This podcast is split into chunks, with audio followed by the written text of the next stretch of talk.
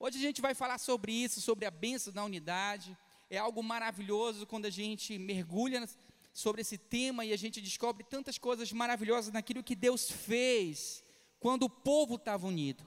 Então, abra lá em Salmo 133, versículo 1 até o 3. É um, um salmo bem conhecido de todos, que fala assim, ó: Como é bom e agradável quando os irmãos convivem em união. É como óleo precioso derramado sobre a cabeça que desce pela barba, a barba de Arão, até a gola das suas vestes. É como o orvalho de Hermon, quando desce sobre os montes de Sião. Ali concede a bênção da vida para sempre. Vamos falar junto? Ali, ali o Senhor concede a bênção da vida para sempre. Então, muito interessante esse salmo, que ele fala, é um salmo de Davi. Eu sei que vocês já ouviram tantas ministrações sobre isso, sobre unidade, mas é um salmo de romaria, um, onde muitos salmos eram feitos para. É um cântico, na verdade. Então, Davi ele teve esse papel fundamental no povo de Israel, ele unificou todas as tribos.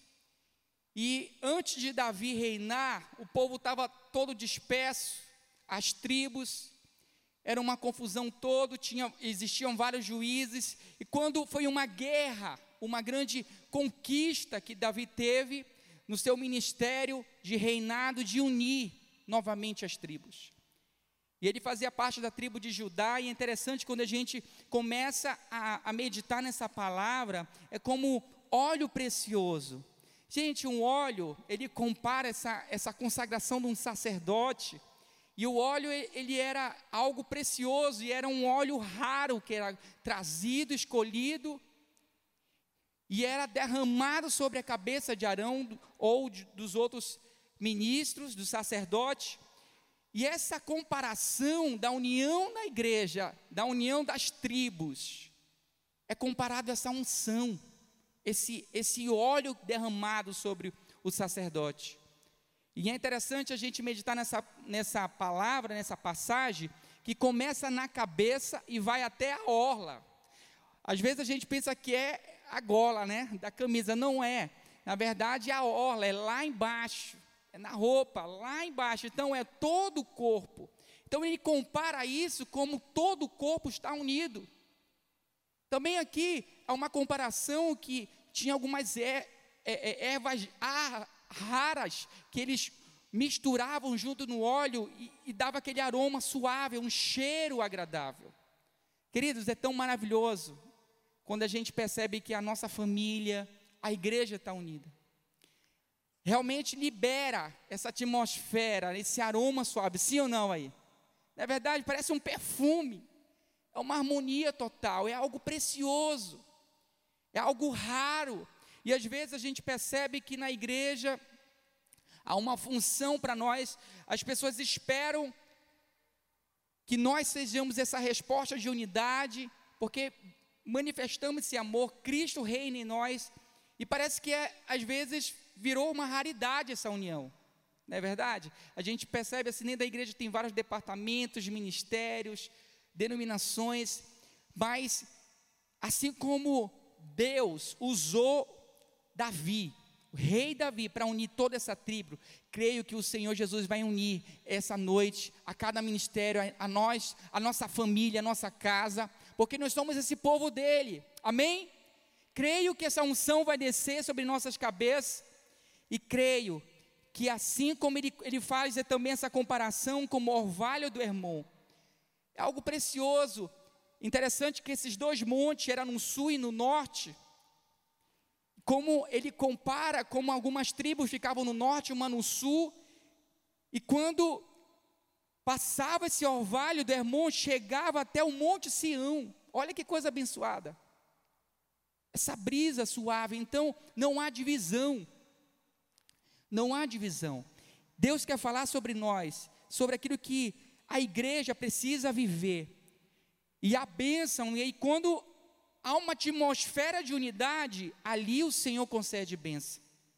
Quando há uma atmosfera desse bom perfume de harmonia. Às vezes nós somos diferentes e a gente quer impor as nossas diferenças nós somos ligados, nós vamos aprender o princípio da unidade, alguns fundamentos da unidade. E às vezes a gente percebe que muitas pessoas confundem, ah, eu, eu, eu não quero me unir com o irmão porque ele pensa diferente de mim. Mas a gente vai meditar nos fundamentos que não tem nada a ver sobre nós, a unidade. É sobre Cristo. Amém, queridos? E eu queria começar com, com o primeiro pilar. É interessante perceber aquilo que a palavra do Senhor Jesus nos direciona, que a unidade espiritual da igreja é uma obra exclusiva de Deus.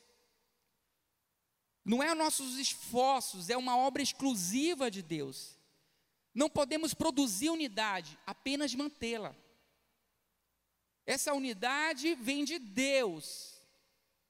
E a gente vai meditar e a gente vai tentar colocar algumas, alguns fundamentos daquilo que a palavra do Senhor Jesus fala. Romanos 15, 15, 5, 6 fala assim: ó, o Deus que concede perseverança e ânimo dê a vocês um espírito de unidade, segundo Cristo, Cristo Jesus, para que um só coração, uma só voz, vocês glorificam a Deus, ao Pai do nosso Senhor Jesus Cristo. Então, Paulo ele encoraja um povo a glorificar a Deus, um só coração, unidade ao Pai através de Jesus. É interessante a gente observar isso aqui, querido, que quando a gente começa a meditar sobre o plano de Deus, Deus criou a gente, a sua imagem e semelhança. E há uma característica também na Trindade que eles cooperam junto, eles são unidos.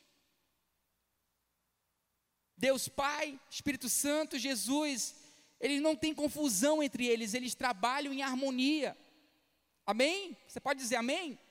Então, essa característica, esse DNA, ele colocou em nós.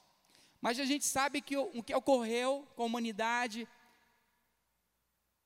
chegou em Gênesis 3, a queda do homem, essa harmonia, essa atmosfera, esse bom perfume, não mais existia.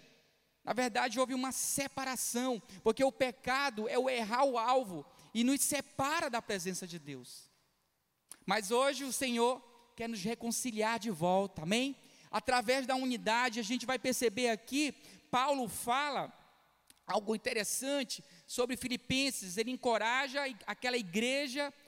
Imagine só uma implantação de uma igreja. Nós tivemos muitos desafios aqui em Lagoinha. Nós já temos um ano e alguns meses e foi desafiador unir pessoas. E aqui tem várias denominações unidas. Mas quando a gente entendeu um DNA da nossa igreja, a gente começou a manifestar, a gente começou a ter esse cuidado, esse zelo. E o Senhor começou a trazer revelações tão preciosas através do nosso pastor Maxwell.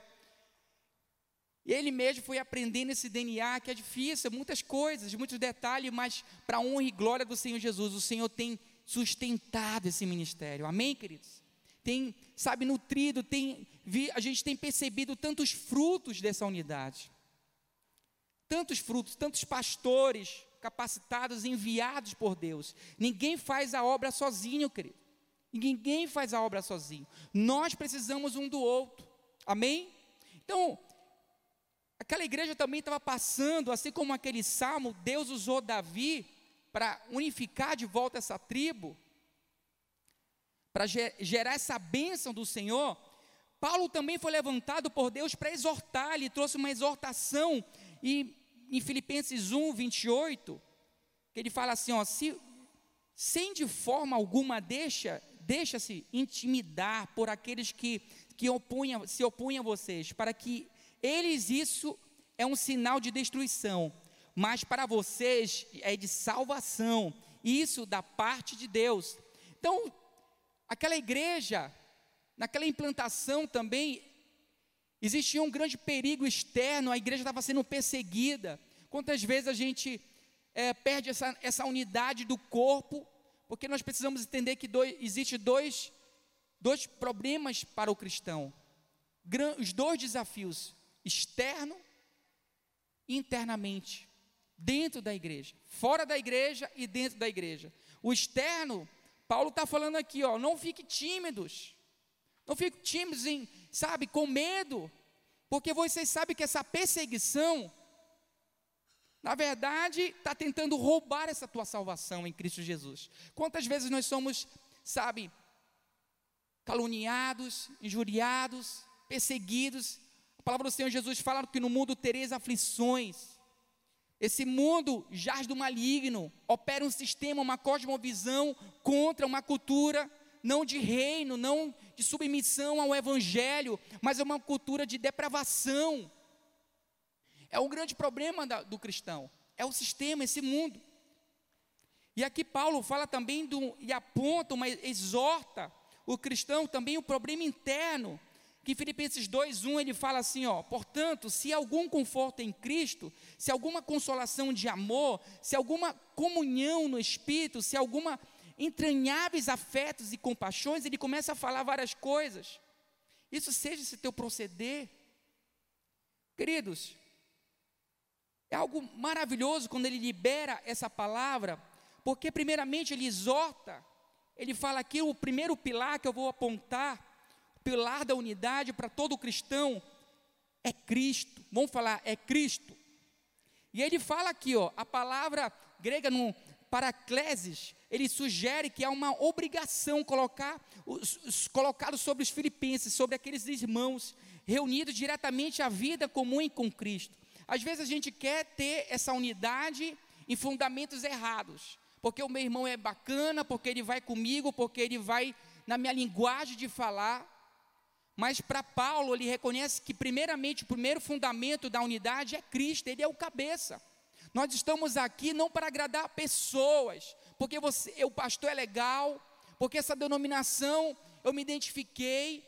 Queridos, nós somos pessoas encorajadas pela palavra de Deus para se identificar é com Cristo. Ele é a pedra angular. Ele é a pedra angular. Você pode dizer amém comigo? Então, o nosso foco, o primeiro fundamentos, não, não tem simplesmente. Porque se a gente for nesse sentido humano, nessa concepção humana, a gente vai se dar bem, vai querer se aproximar daquelas pessoas que a gente tem mais afinidade, não é verdade? E aí começa partidarismo dentro da igreja, dentro de um trabalho, da universidade. É normal, é uma ação natural do homem. Mas a palavra de Deus, ela nos exorta. Assim como Paulo exortou aquela, aquele, aquela igreja, através dessas cartas, é interessante que as cartas de Paulo a gente não tem, não temos na Bíblia aquilo que o povo estava passando, ele tem só a resposta. Não temos as cartas dizendo para Paulo outro dia, não tem na Bíblia, só tem a resposta. Mas as respostas de Paulo denuncia como o povo estava. Como o povo estava desunido. Mas aqui não é assim. Aqui é um povo unido, é um só povo, um povo de Deus. Amém? Amém, queridos? Então, primeiramente, a gente tem que focar Cristo. Cristo. Vamos falar comigo? Cristo é a unidade que nos faz um. Apesar das diferenças, eu posso ser um com meu irmão. Você pode dar um sorriso aí com a máscara para o lado dele? Eu posso ser um contigo em Cristo. É maravilhoso perceber isso, amados. É uma verdade. Ninguém pode caminhar desunido com o seu semelhante, ao mesmo tempo estar unido com Cristo. Não tem nexo sobre isso. A gente fala assim: ah, eu sou unido com Cristo, mas eu não consigo caminhar com meu irmão. Eu não consigo amar o meu irmão. Ninguém consegue viver uma atmosfera de Cristo e viver ao mesmo tempo odiando os seus irmãos. Aí eu adoro a Deus, eu tenho uma atmosfera de adoração, mas eu não consigo conviver. Vocês estão entendendo? Não tem como a gente dizer que a gente ama o Senhor, Jesus, e não consegue lidar com as pessoas. Há um grande desafio. Eu e a Cláudia, a gente tem sido encorajado por Deus com muita graça para tentar cuidar de alguns casais, ministrar alguns cursos sobre gerações bem casados, tem tantas ferramentas de cursos. E é um grande desafio, é isso aqui. Hoje em dia a gente percebe que as famílias, elas estão desunidas. O homem não tem esse compartilhar, E a gente percebe que às vezes essa, essa família, lá, como o Salmo 127, se o Senhor não edificar a casa, vai ser em vão a gente tentar trabalhar para edificar, a gente tentar unir. O Senhor precisa estar no centro. Jesus é o centro para gerar essa unidade. Amém, querido? E é um grande desafio, porque no casamento, comparo, né? Eu vou tentar jogar um tênis amanhã. Eu vim com, inspirado aqui com meu amigo Márcio. Conheci recentemente no culto o Animovit, já me chamou para jogar um tênis. Se Deus quiser, eu vou acordar cedo, é um desafio seis horas. Mas é interessante a gente analisar essa modalidade, frescobol e tênis. Né? O tênis é, se joga com, com duas pessoas em dupla, mas o objetivo é dar uma tacada para o outro não rebater, o adversário não rebater. E o frescobol, o objetivo são duas pessoas, até com várias pessoas também se joga, mas o objetivo é não deixar a bola cair, é o contrário. Então, dentro da igreja, às vezes a gente se olha como adversário. Nós somos parceiros, queridos. Dentro do lar, nós não temos que olhar como competição, como inimigo. De dar aquela tacada, amanhã eu vou, eu vou, é, é tênis, então é para ganhar.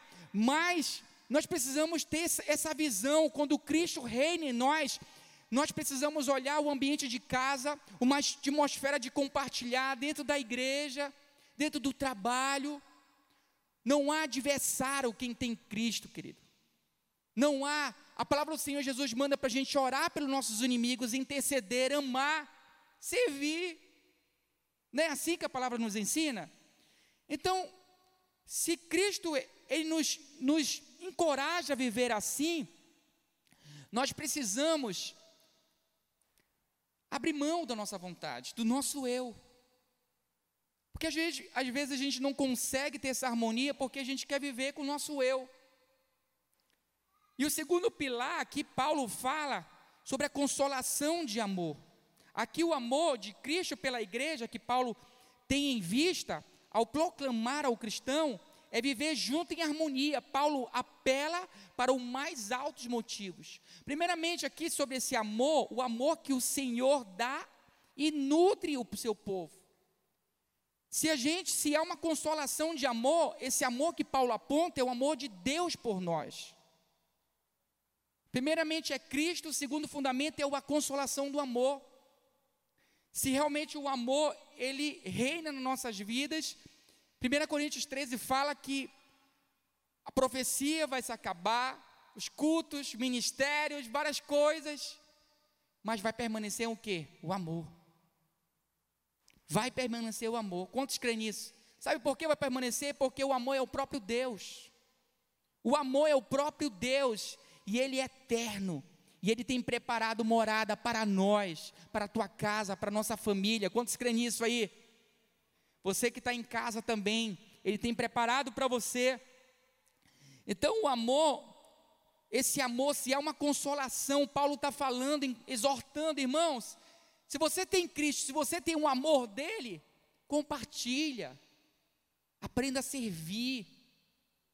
Não há divisão.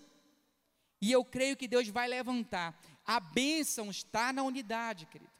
Não tem como a gente ter um ministério, ter um trabalho, ter uma família fortalecida, abençoada. Amós 3,3 fala: andarão dois juntos se não tiver acordo. Nós acordamos para vir para cá. Eu acordei com a minha esposa para vir para cá hoje, sexta-feira. Mas se não tiver acordo, não vai ter unidade. Amém? Então, não tem como andar junto se a gente não tiver acordo. E nós precisamos acordar e entender que é Cristo que gera essa unidade através do amor.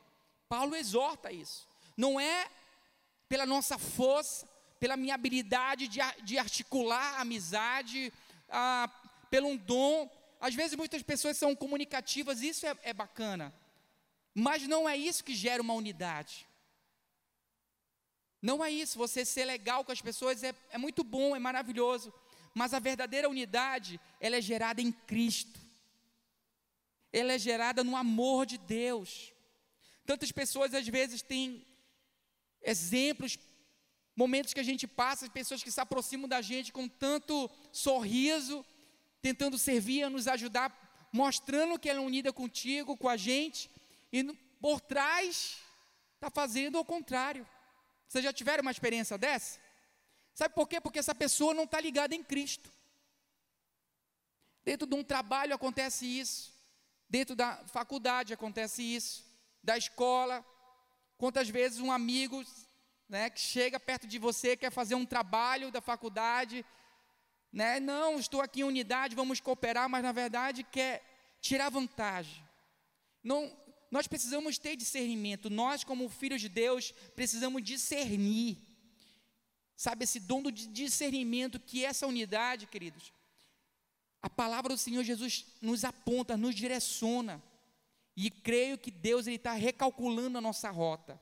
Se a nossa rota estava errada por um caminho, às vezes a gente quer e deseja essa unidade, mas há um princípio para a gente conquistar.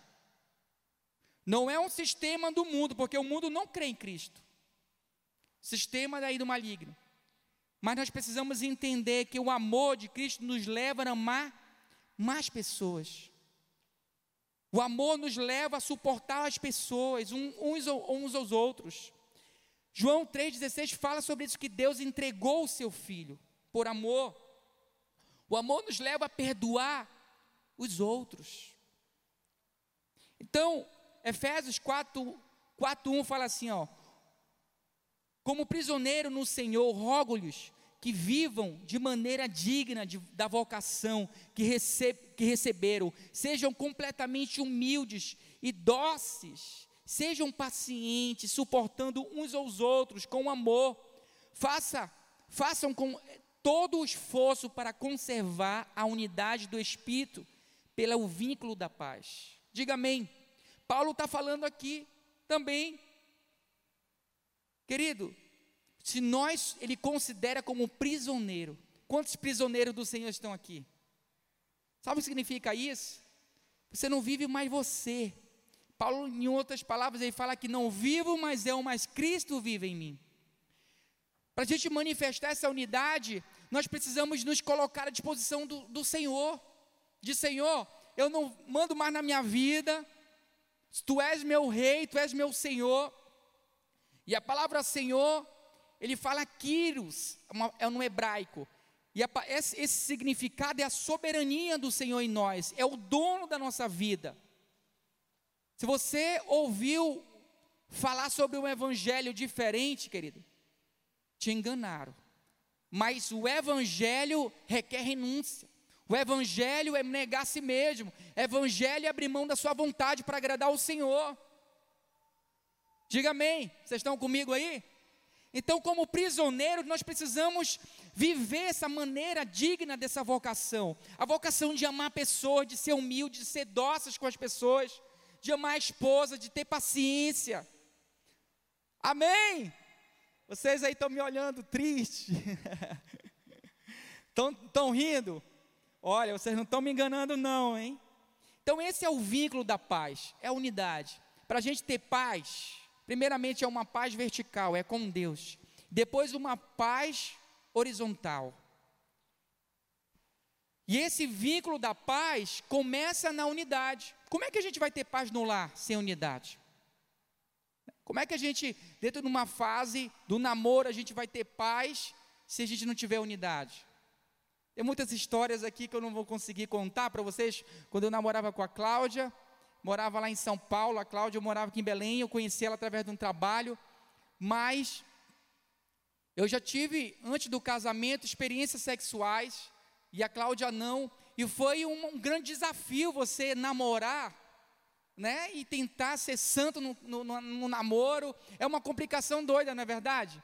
Porque você quer externar essa carne, aflorar, mas como Paulo ele fala aqui que ele é prisioneiro do Senhor. Então ele não se governa. É o, é o ter o domínio próprio, mas é interessante que chegou o momento que a gente teve que acordar. Senão, separava. E o verdadeiro amor, querido, tudo suporta, tudo crê. Você não vai abarganhar dentro de um namoro. Ah, se você não tiver intimidade comigo, você não me ama. Não, o amor é o contrário. O amor ele, ele é paciente. O amor sabe suportar, ele sabe esperar, tudo crer. Amém? Então, precisamos entender essas revelações, essa unidade do Senhor. É Ele que gera. E esse amor, ele nos leva para ter esse vínculo da paz. Terceiro pilar aqui, quando Paulo fala, é a comunhão do Espírito Santo. Então, a participação do Espírito Santo, como eu estou falando para vocês, essa obra que gera nas nossas vidas, essa obra de ter unidade, não é sobre nós, é sobre Deus. Então, é Cristo que faz isso em nós, que opera através do amor, mas Ele usa o Espírito Santo. Ele usa o Espírito Santo para fazer isso. Quantas vezes o Espírito Santo nos avisa: Ei, você falou diferente com teu amigo, você foi rude, você foi pesado.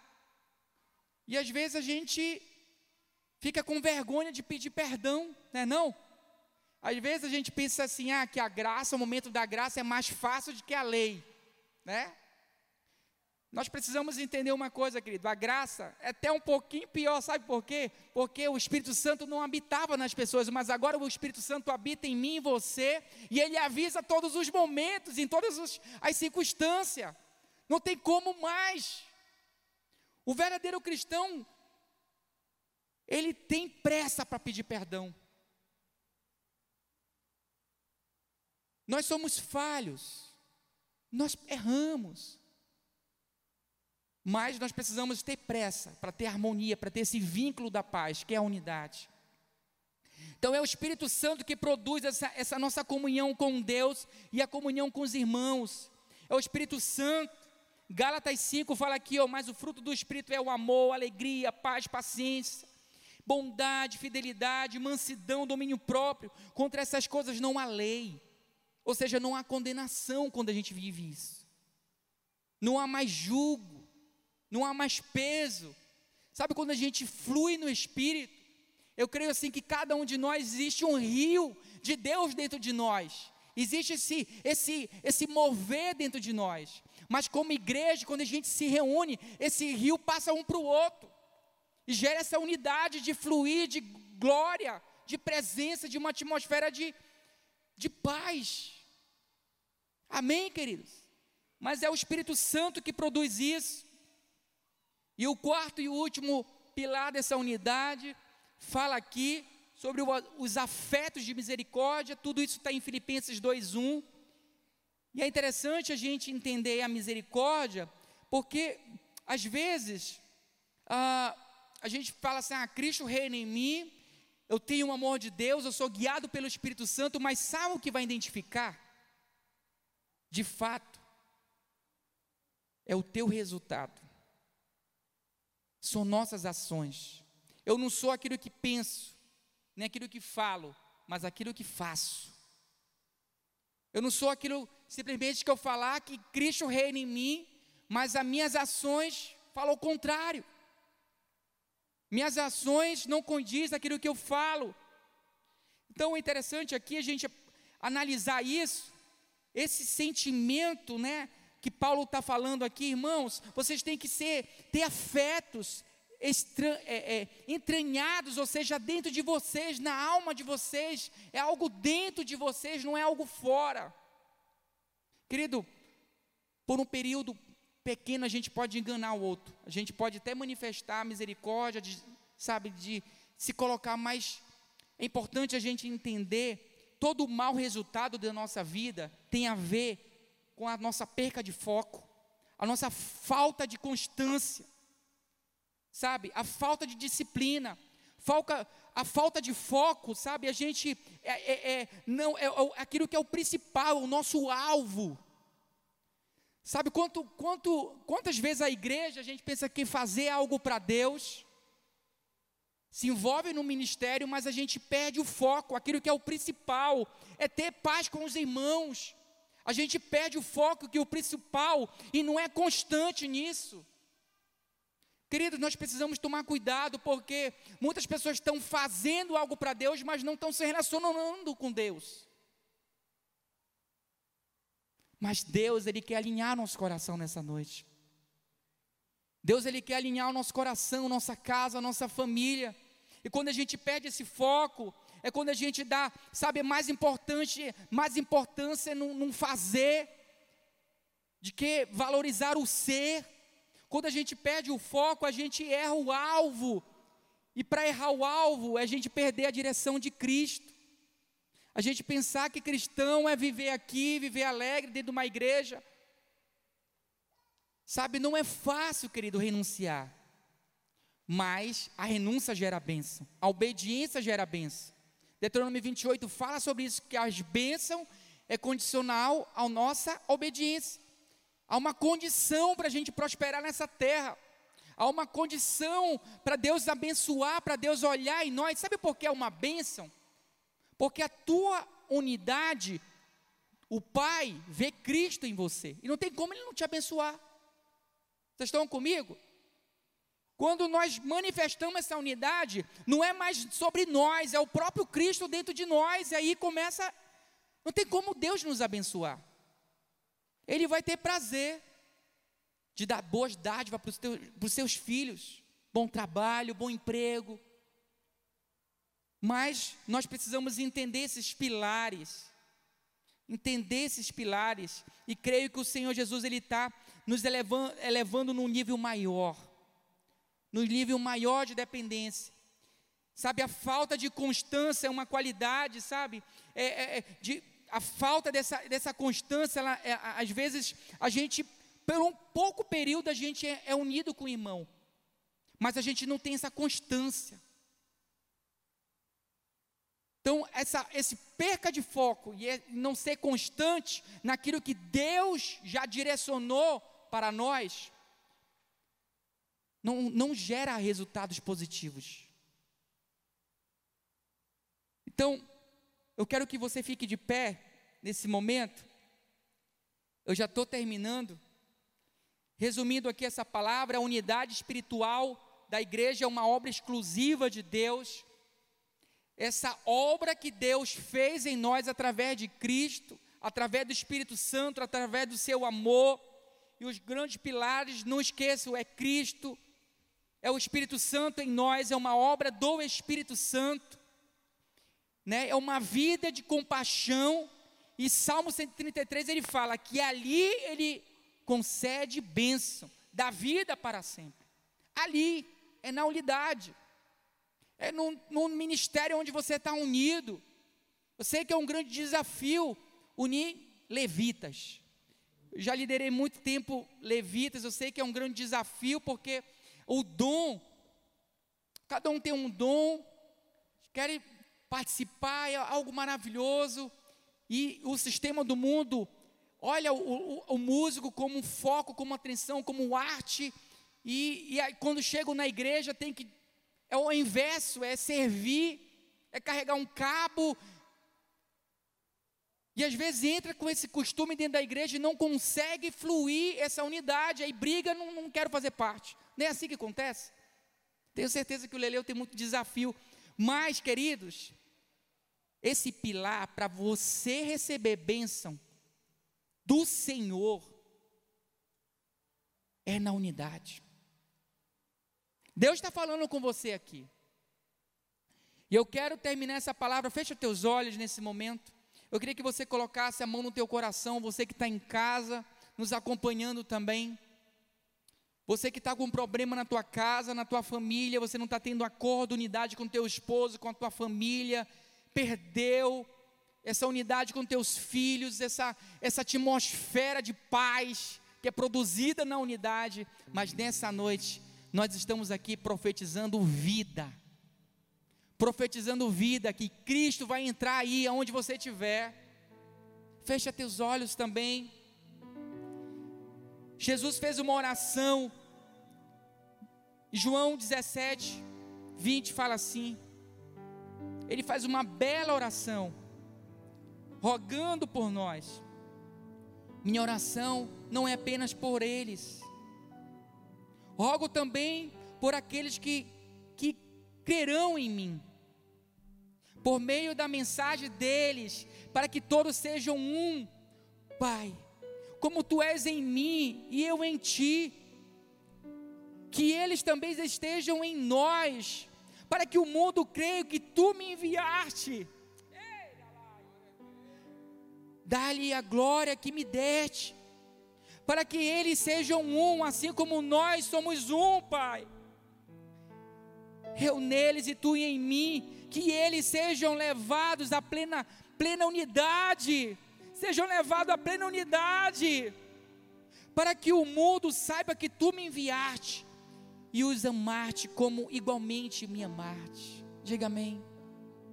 Essa é a oração de Jesus, querido. Eu não sei como você chegou aqui, mas creio que o Senhor Jesus ele está gerando essa unidade no teu coração. Você saber que não é sobre você, é sobre Ele.